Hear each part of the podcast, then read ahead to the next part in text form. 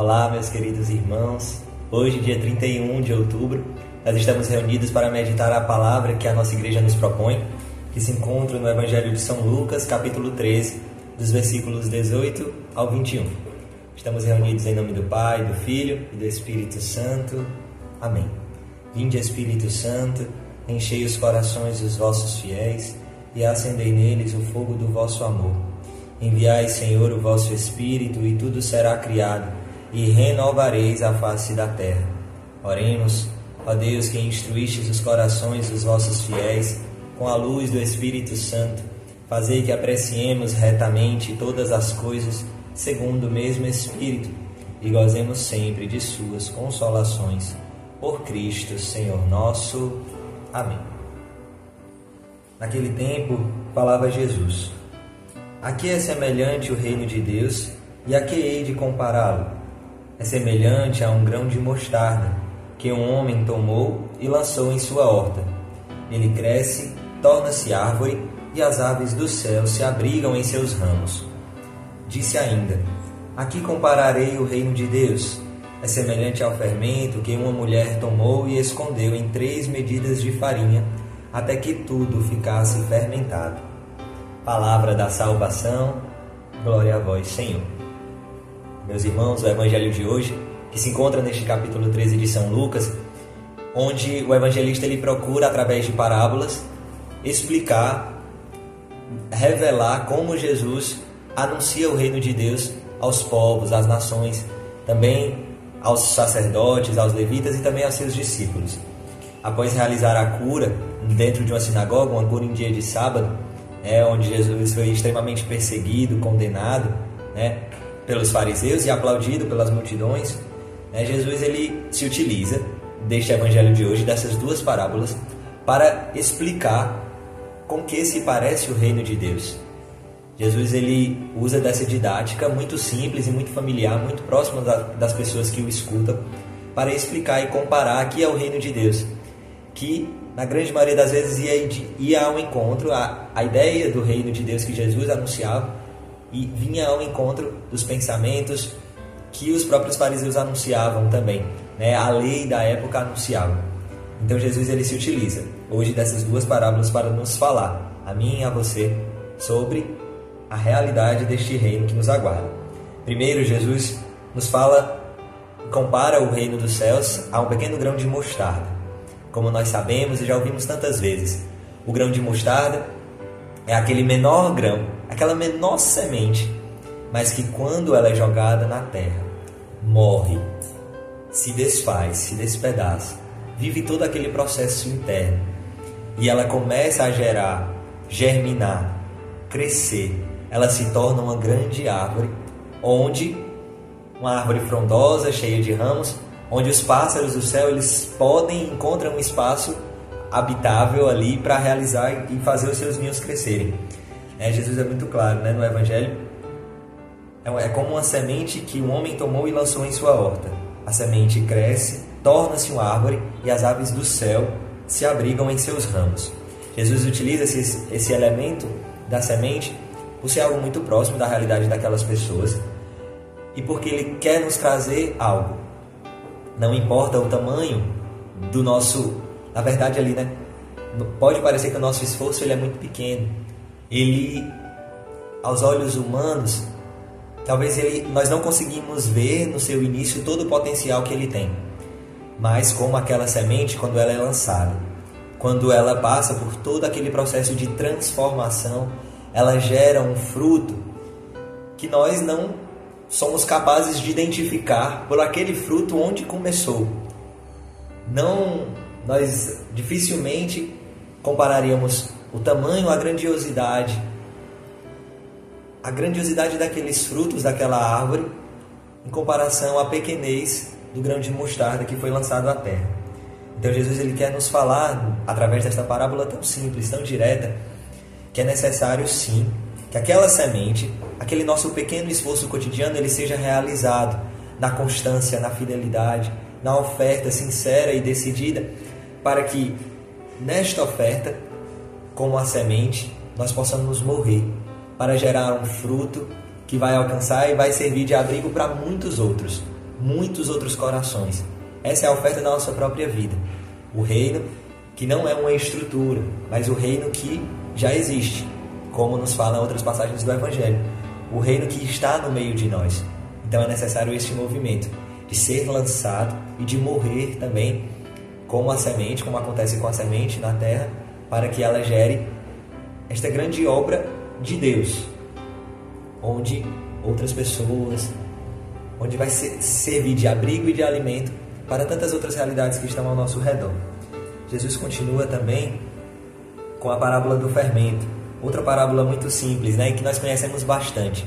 Jesus assemelha o reino de Deus como uma porção de fermento que a mulher escondeu em três porções de farinha. Isso nos revela também um aspecto muito muito concreto de como é que deve ser, de como que o reino de Deus, a ação daqueles que estão a serviço do reino de Deus, ela acontece no escondimento. E um aspecto, meus irmãos, né, que nosso querido Papa Francisco ele traz ao meditar este evangelho uma, uma reflexão, numa das suas homilias. O Papa Francisco ele compara tanto o grão de mostarda quanto o fermento como no início é a semente e no final existe uma grande árvore. No início nós conseguimos diferenciar o fermento e a massa, mas depois o fermento ele se deixa misturar na massa. Muitas vezes a gente, depois que o fermento é lançado na massa, a gente não consegue mais identificar o que é fermento e o que é massa. Ele se perde, ele se infunde naquela massa. E nós só vamos perceber que há o fermento a partir quando nós vemos o pão pronto, né? aquele fruto já finalizado. Assim também o Papa Francisco nos faz esse convite e hoje o Evangelho reforça essa meditação, nessa meditação este convite para nós. É necessário que cada um se deixe transformar. É necessário que cada um se decida hoje por ofertar aquilo que tem, como aquela semente que pequena como é, é lançada na terra e ela, claro, não tem sentimentos, mas aqui fazendo uma analogia, aquela semente ela, existe nela um grande potencial, mas se ela não cai na terra, se ela não morre, ela não pode gerar aquela grande árvore. Assim como o fermento, quando não se deixa perder a sua identidade de fermento para se misturar à massa, ele também não geraria o pão. Então é necessário, meus irmãos, isso nos recorda que o nosso caminho de conversão, ele é também este caminho de cada vez mais deixarmos o ressuscitado ser identificado em nós por vezes que nós podemos até parecer perder a nossa identidade daquilo que dela é fruto do pecado, para deixar o ressuscitado aparecer em nós e assim a humanidade tocar nos frutos. A humanidade ser, ser agraciada com os frutos da nossa vida, da nossa vida que é ofertada como semente e morre para gerar uma grande árvore frondosa com muitos ramos, onde os pássaros do céu podem vir abrigar e fazer os seus ninhos, ou como o fermento, que perde a sua identidade ao se misturar, mas deixa de ser visto como o próprio fermento, mas a sua ação continua ali acontecendo. E depois de algum tempo, o fruto ele é concreto, ele é palpável para todos, serve de alimento para todos.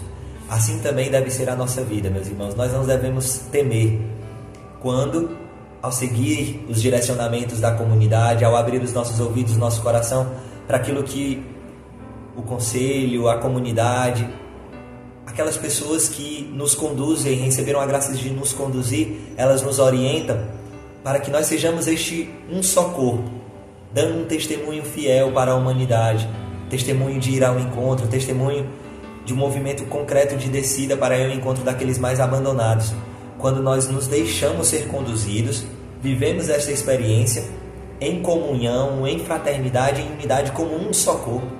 E os frutos de salvação, eles são visíveis para toda a humanidade. Frutos de salvação na nossa vida, frutos de salvação na vida dos nossos irmãos.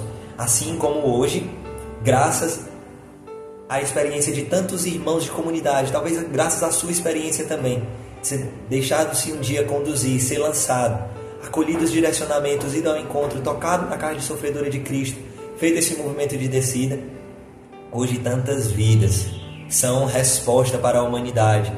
A vida dos nossos irmãos que estão nas casas de acolhimento, que um dia foram resgatados, que um dia também viveram essa experiência de serem encontrados por você, meu irmão, que também pode estar escutando esta palavra encarnada hoje, e hoje são testemunhos, são um sinal visível da ação de Deus no mundo, um testemunho concretíssimo que pode atualizar essa experiência e como uma grande corrente de amor e gerando novos testemunhos para a humanidade. E esses testemunhos vão alimentando, esses testemunhos vão gerando sede de santidade, de salvação na vida de toda uma humanidade que passa a conhecer esse mistério de amor de um Deus que se encarna e vai ao encontro. E com esta meditação, meus irmãos, Deus também nos recorda. Hoje, dia 31 de outubro, nós estamos na reta final né, deste mês e estamos neste grande desafio do ser feliz. O que eu e você podemos hoje ofertar deixar morrer em nós, talvez a, talvez a nossa vaidade, deixar morrer talvez a nossa vergonha, o nosso medo, as nossas preocupações, o que vão pensar de nós. E como esta semente que se deixa ser lançada e gera grandes frutos, como esse fermento que é misturado nesta grande massa. Também este evangelho fala para nós hoje, como nós podemos ofertar o nosso tudo, utilizar nossa criatividade mesmo apostólica para anunciar o ser feliz a quem nós ainda não anunciamos, ou, ou até mesmo anunciar de uma forma nova aquelas pessoas que nós já anunciamos e que ainda não conseguiram fazer essa experiência.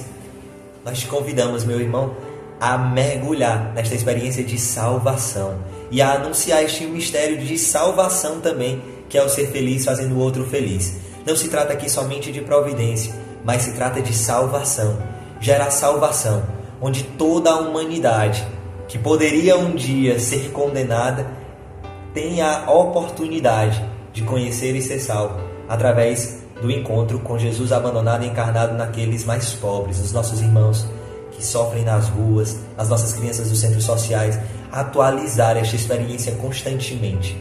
Assim como Deus nos deu a graça de atualizar diariamente este encontro que salva as nossas vidas. Então nós fazemos esse convite como comunidade abraçarmos as novas inspirações de Deus para a comunidade, aquilo que o Senhor vem nos falando. E você que escuta esta palavra encarnada pode também ser uma testemunha. E assim como essa semente ser lançada, como este fermento ser misturado na massa e gerar estes frutos, frutos de salvação e santidade, que o Senhor tanto espera de nós para a salvação de cada um que Ele nos confia. Então que possamos pedir a intercessão da Virgem Maria louvando e agradecendo a Deus por tudo que Ele nos falou e que Ele tem a revelar a nós através de cada dia, de cada meditação deste palavra encarnada, onde Ele nos faz conhecer e assumir cada vez mais os sentimentos do ressuscitado nas nossas vidas. Ave Maria, cheia de graça, o Senhor é convosco. Bendita sois vós entre as mulheres, bendito o fruto do vosso ventre, Jesus. Santa Maria, Mãe de Deus, rogai por nós, pecadores, agora e na hora de nossa morte. Amém. Deus nos abençoe, meus irmãos, em nome do Pai, do Filho e do Espírito Santo. Amém. Tchau, tchau.